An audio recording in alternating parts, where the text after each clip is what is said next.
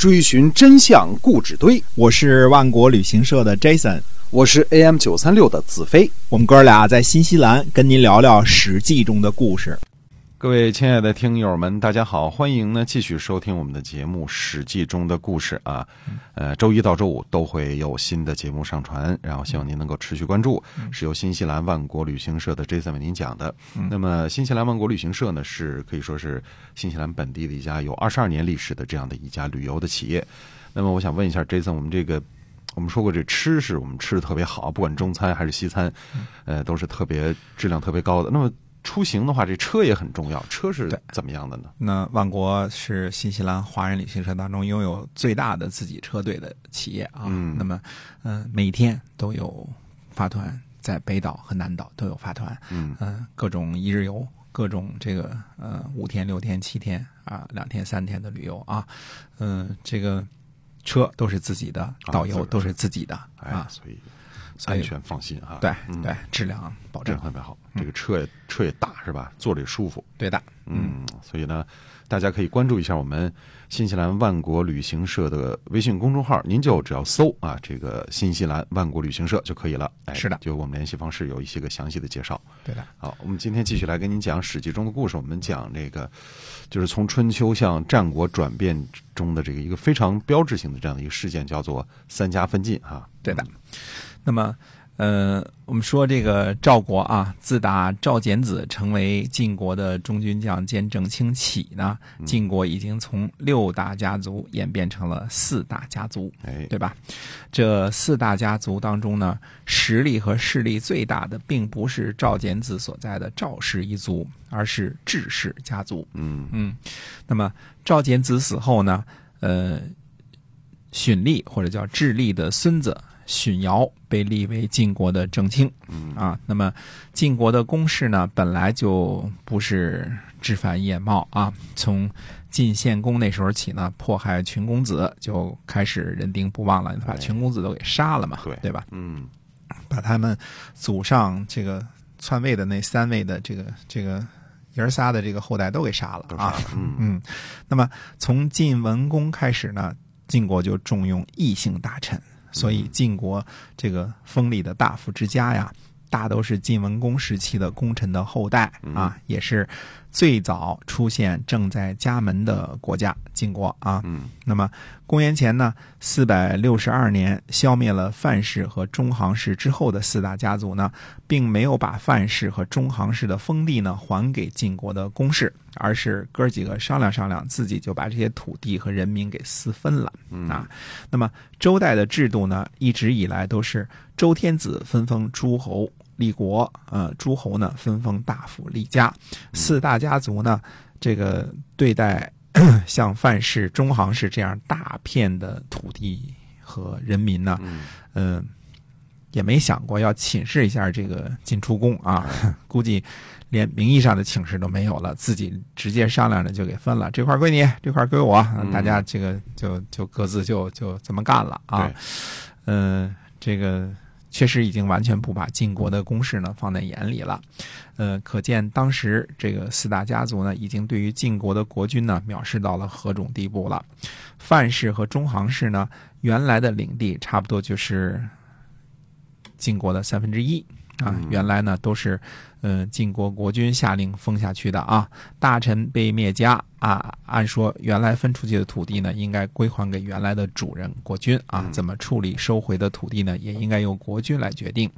也就是说呢，呃，四大家族虽然没有诸侯的名分，但是俨然已经以诸侯的身份自居了。嗯实际上呢，智、韩、赵、魏每一家大夫的实力呢，现在都已经远远超过一般的正牌诸侯了啊！不是指那些已经破落了的贵族，而是指呃超过了类似郑国、鲁国、魏国这些正牌的大诸侯了，嗯对吧？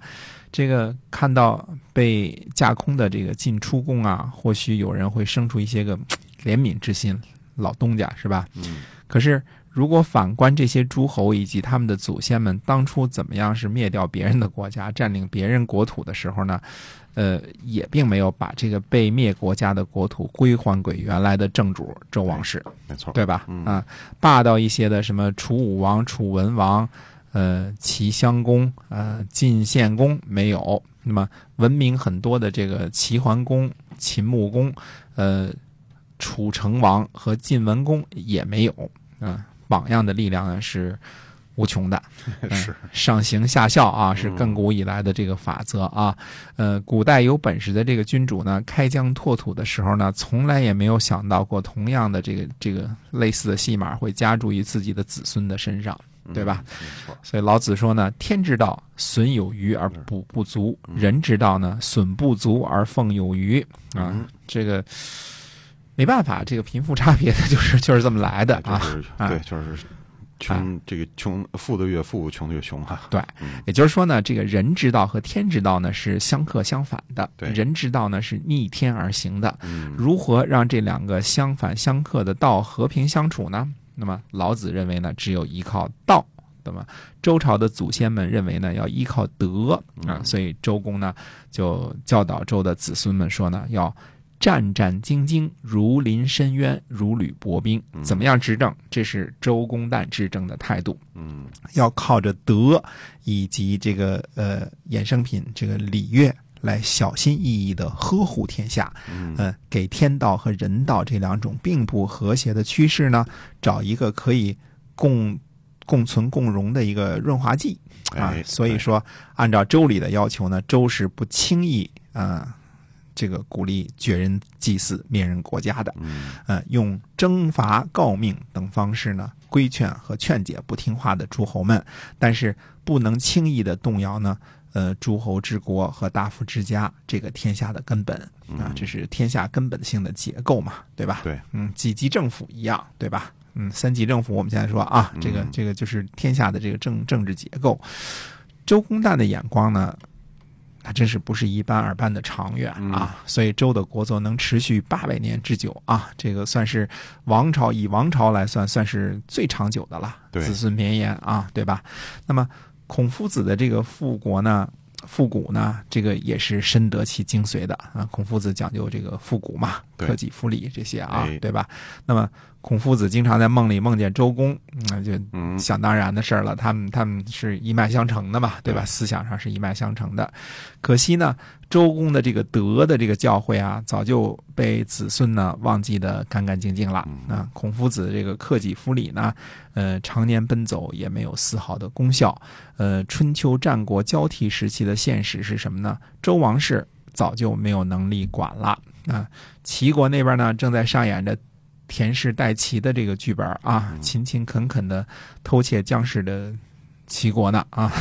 那么楚国呢，呃，也再也没有特别牛的雄起的君主了，嗯没有楚庄王那样德才兼备的君主了。对，呃，哪怕就是楚灵王那样孔武有力、嗯、强雄霸道的君主呢，也都没有了。没有了，哎嗯那么，郑国、鲁国、宋国这些老牌贵族呢，也就早被自己的家臣呢掏空了，都自顾不暇了。新的霸主呢，越国呢，估计只能在东南沿海欺负欺负鲁国这样的小国啊，收点保护费而已了，哎属于最没出息的这个末代霸主啊。秦国呢，那时候还在一边猫着呢，内政不明，无所作为。四大家族呢，敢于横行无忌的根本原因在于呢，他们谁也不怕了。嗯，没人约束了，没人约啊束了，所以自前秦桓齐桓公和管仲时代建立起来的霸主制度呢，呃，在三家分晋之前呢，就已经呃名存实亡了，对啊荡然无存了嗯啊。那么，嗯。这个该进入三家分晋的正题了啊，讲一讲这个，下次讲一讲三家分晋的两位主角儿，男一号和男二号。哎，对，嗯是怎么开始分进的？对的，是哈，我们今天啊，这个史记中的故事先跟大家讲到这儿了。我们是由新西兰万国旅行社的 Jason 为您讲的，我们在下期节目再会。再会。